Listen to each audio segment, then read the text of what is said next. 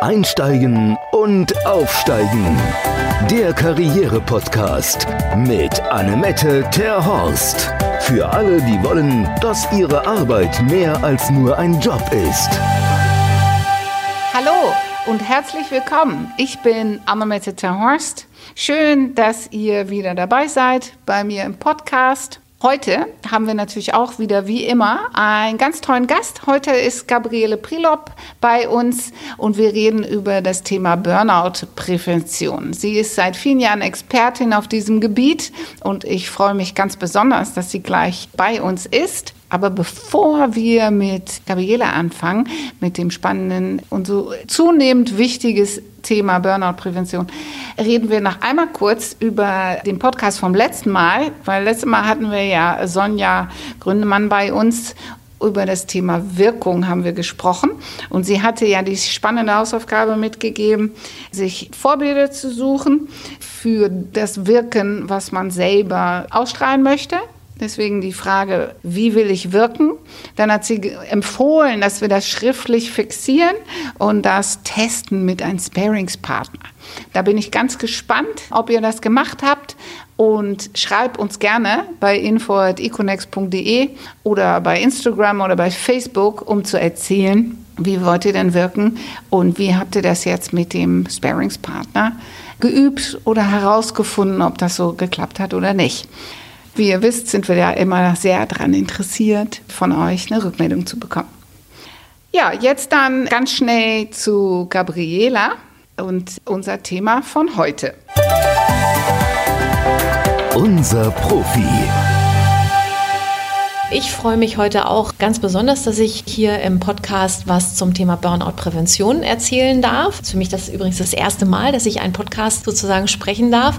Und ja, vielleicht ganz kurz zu mir. Also mein Name ist Gabriela Prilop und ich bin seit über zehn Jahren Trainerin im betrieblichen Gesundheitsmanagement äh, für den Bereich unter anderem Burnout-Prävention oder und auch Stressmanagement und bin aber auch schon seit langem als Physiotherapeutin tätig. Und warum ich das Thema so schon seit einigen Jahren fasziniert und auch berührt ist, dass ich also auch ähm, in der therapeutischen Arbeit immer häufiger sehe, dass das Thema Stress bei vielen Menschen, die ich einfach auch im täglichen äh, Tun behandle, auch immer, immer größer wird dass ich natürlich auch als Trainerin und auch als Therapeutin gefordert bin, auch für meine Klienten oder auch Kunden auch Lösungen zu finden, die natürlich zu mir kommen und äh, sagen, was, was kann ich tun.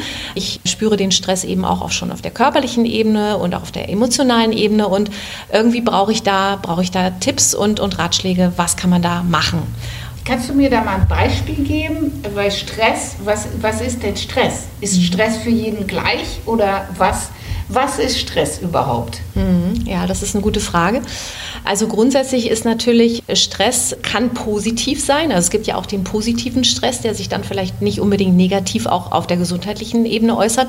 Aber ich glaube, Stress ist vor allem erstmal ganz individuell definiert. Also und das ist eigentlich auch der Kern dessen, was man dann im Stressmanagement auch tut.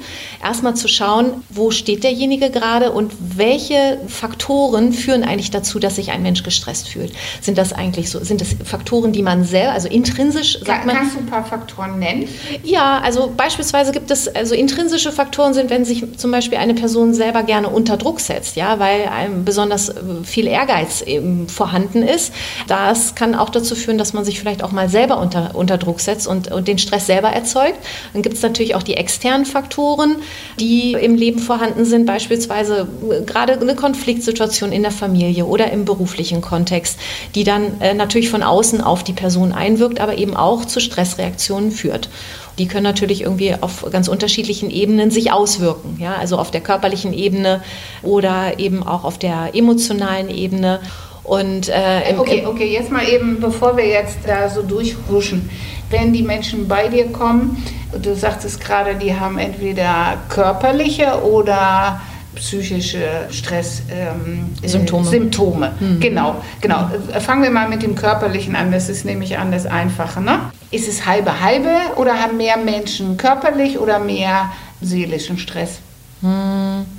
Also zu mir kommen natürlich vor allem die Menschen, die auf der körperlichen Ebene ähm, Stress äußern in Form von Schmerzen aber natürlich auch in Form von, also auch vegetative Reaktionen, ne? zum Beispiel. Oh Gott, was ist das denn? Vegetative Reaktionen, zum Beispiel Herzrasen beispielsweise. Oh, oh Herzrasen. Ja, so, sowas. Oder okay, Herzrasen oder. Tinnitus zum Beispiel ist auch ein Phänomen, was wir verstärkt in der Praxis erleben. Also Ohrensausen. Ohrensausen, ja, also so. Und okay, so. Oder, Rücken, was wir, klassischen Rückenschmerzen? Ja, genau, so sagte ich auch. Schmerzen, genau, Rückenschmerzen. Was denn noch für Schmerzen? Naja, also Schmerzen beziehen sich dann schon auch vor allem auf den Bewegungsapparat. Und das ah, können dann okay. Schulterprobleme sein. Also es gibt auch Leute, die kommen mit Schulterproblemen. Aha. Die können sich, die können rein strukturell bedingt sein. Sie können aber auch zum Beispiel eine, sag ich mal, eine Auswirkung sein von, von psychischem Stress. Ja, also okay, und was ist strukturell? Was sind strukturell bedeutet einfach, also man fragt sich immer, woher kommt der Schmerz? Gibt es einfach eine Überlastung an der Struktur, das heißt an der Muskulatur oder am, am Gelenk selber? Oder ist eine, ein, ein Schmerz Schmerz vielleicht auch aufgrund einer seelischen Belastung. Ja. Und da geht es eben darum, auch im Gespräch herauszufinden, wo, also wo, ne, woher kommt es eigentlich bei demjenigen. Und da führt man natürlich verschiedene diagnostische Methoden durch und Ach, kann echt? am Ende. Oh, welche denn? Ui, jetzt steigen wir auch schon ganz schön äh, in die Tiefe ein. Das sind natürlich, also rein aus der physiotherapeutischen, osteopathischen Sicht, natürlich Gelenktests oder auch Tests am Gewebe. Oh, machst du auch diese kinesiologische Tests mit diesen, mit diesen Muskelspannungen, die man so hier mit diesen. Nee, das, das, nee, das mache ich nicht. Also nee, ich komme, ich komme. Nee, nee, das ist kein Hokuspokus. Also die Kinesiologie ist schon, schon ein ganz spannender Bereich. Aber ich komme eher aus der manualtherapeutischen, auch der, aus, der, aus der osteopathischen Richtung. Da testet man eigentlich vor allem das Gewebe, man testet das Gelenk, man testet Muskelkraft. Ähm, oh, wie testest du denn Muskelkraft, wenn ich so? Mit den Daumen und Zeigefinger. Ja, also Muskelkraft kann man zum mit Beispiel. Der Maschine. Auch, nee, nee, ja, kann man auch. Das sind dann die isokinetischen Methoden. Aber Muskelkraft kann man ganz klassisch auch über eine Bewegung testen. Also ich lasse einen Patienten ein Knie, zum Beispiel das Knie strecken. Ja, damit teste ich den Quadrizeps. Ja, denn der, das ist der Muskel, der die Kniestreckung durchführt okay. und kann dann sozusagen über einen Widerstand testen, inwieweit die Kraft eben reduziert ist oder eben voll da ist. Das ist jetzt okay. mal so ganz, ganz einfach beschrieben. Ja? ja, gut, aber das ist ja, wenn man jetzt hier den Podcast im Auto hört, dann kann es ja nicht so kompliziert werden. Genau, genau. ja, okay, okay. Mhm. Wobei wir jetzt natürlich schon mit der Muskelkraft sehr weit weg sind von dem Thema, äh, was das ja. Thema Burnout anbelangt. Ne? Ja, genau. okay, gut. Aber du hast ja gesagt, äh, die Leute kommen mit unter anderem mit Schmerzen. Mhm, ja, ganz genau. Und dann, du hast gesagt, die Schmerzen, die kommen entweder, weil sie falsche Haltung haben oder weil die seelischen Stress haben, Belastung seelische, mhm. ja, so. Mhm, genau. Und du sagtest, zu euch kommen ja meistens die, die dann eher in dem Schmerzenbereich unterwegs genau, sind, ne? also, oder genau. Tinnitus oder irgendwie. Genau, äh, Kieferprobleme habe ich zum Beispiel auch ein, oh, ein, ein, ja. ein, Schwerpunkt meiner Arbeit.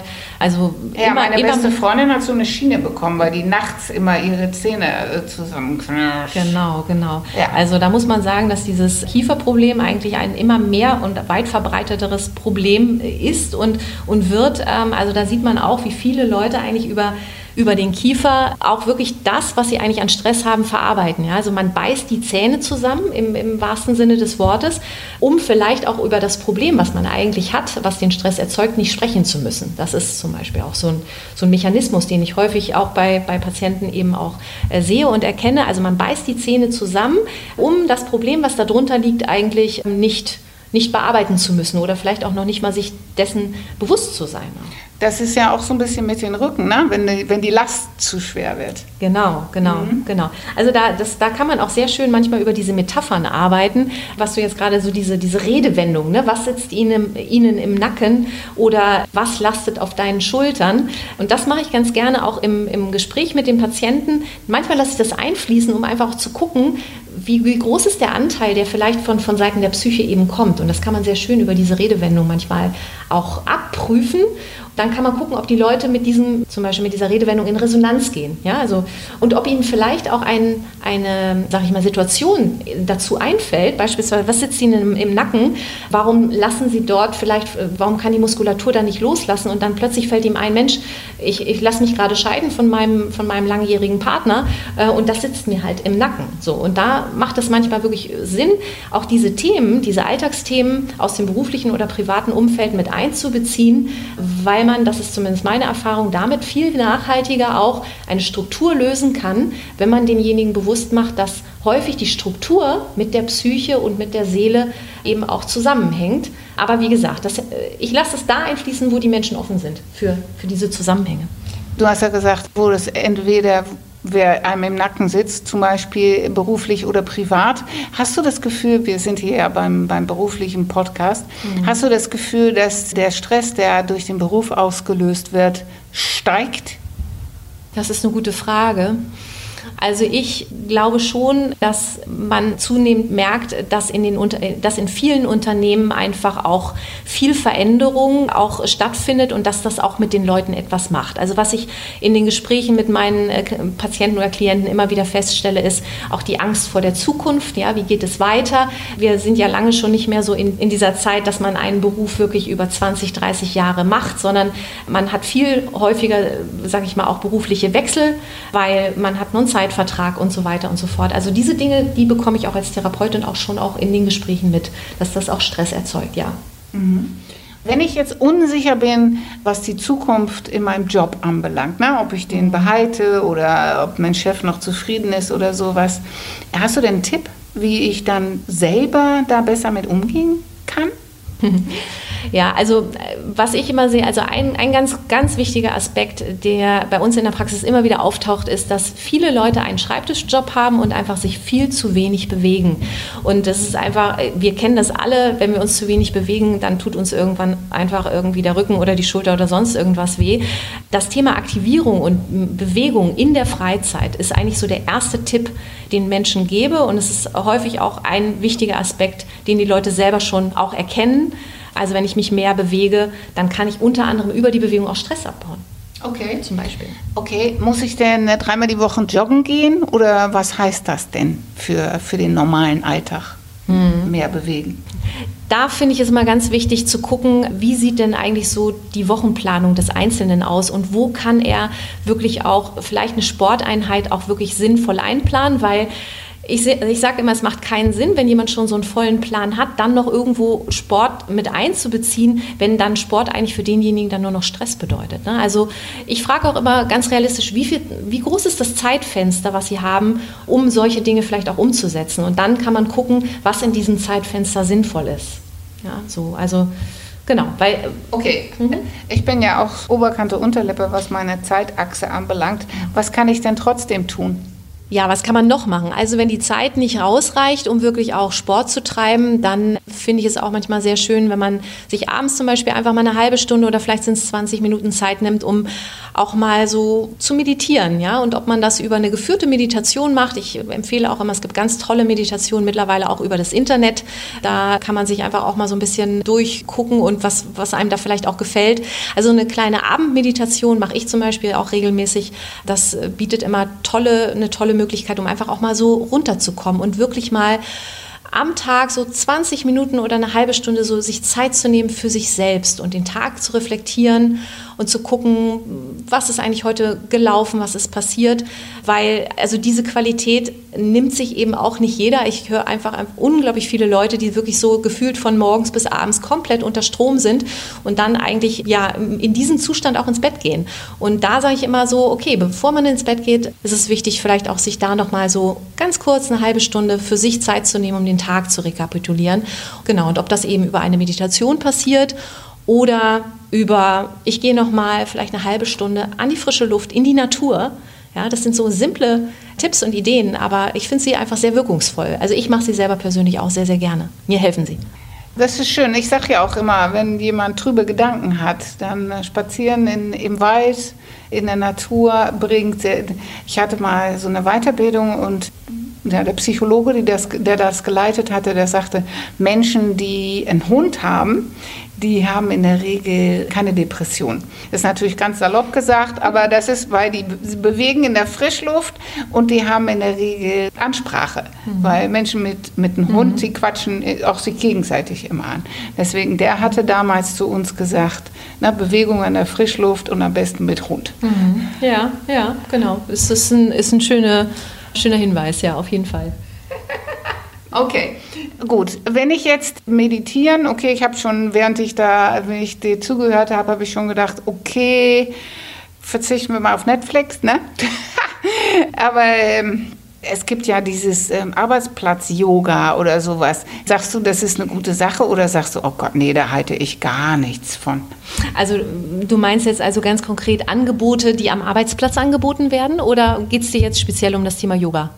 Nö, ich, äh, nö, es geht mir nicht so sehr um, äh, per se um das Thema Yoga, aber ich, in den Zeitschriften war das ja mal eine Weile, wo die das so hier mit der Nase zukneifen und in der, auf der einen Seite atmen und so, und so weiter, äh, um auf diese Art und Weise sich während der Arbeitszeit irgendwie auf andere Gedanken zu bringen oder bewusst zu atmen oder sonst was. Bringt sowas was oder ist das, ist das echt nur Spielerei der Frauenzeitschriften? Mm, mm, okay.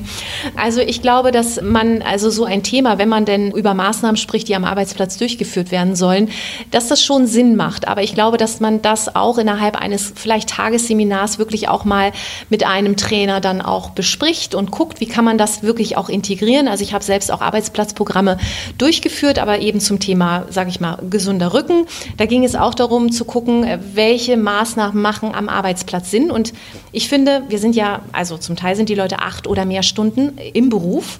Und von daher finde ich, sind diese Maßnahmen schon ähm, auch wichtig und nicht zu unterschätzen. Und also meine Erfahrung oder mit den Menschen, mit denen ich das gemacht habe, da, da gab es eben einfach auch doch das Feedback. Natürlich sind die Dinge, wenn ich sie in der, in der Freizeit tue, natürlich auch sinnvoller. Aber so kleine Elemente am Arbeitsplatz oder Übungen durchzuführen, sind für viele Leute dann eben doch wirkungsvoll. Ja? Also genau. Also ich, ich finde, es macht Sinn. Ja. Wenn wir jetzt über den gesunden Rücken am Arbeitsplatz, wenn ich da nochmal einhaken darf, Stehpult, ja oder nein? Ja, also das würde ich ganz klar bejahen. Ich habe also viele Patienten mit Bandscheibenproblemen oder auch Rückenproblemen. Das ist eigentlich immer der, auch mit einer der ersten Aspekte, die ich im ersten Gespräch anspreche, im Sinne von, gibt es schon einen Steharbeitsplatz? Und auch da kriege ich die Rückmeldung, dass es was bringt. Ich habe einen sehr guten Freund, der mit mehreren, nach mehreren Bandscheibenvorfällen seinen Sitzarbeitsplatz komplett abgeschafft hat. Der hat also ein Stehpult und arbeitet nur noch im Stehen.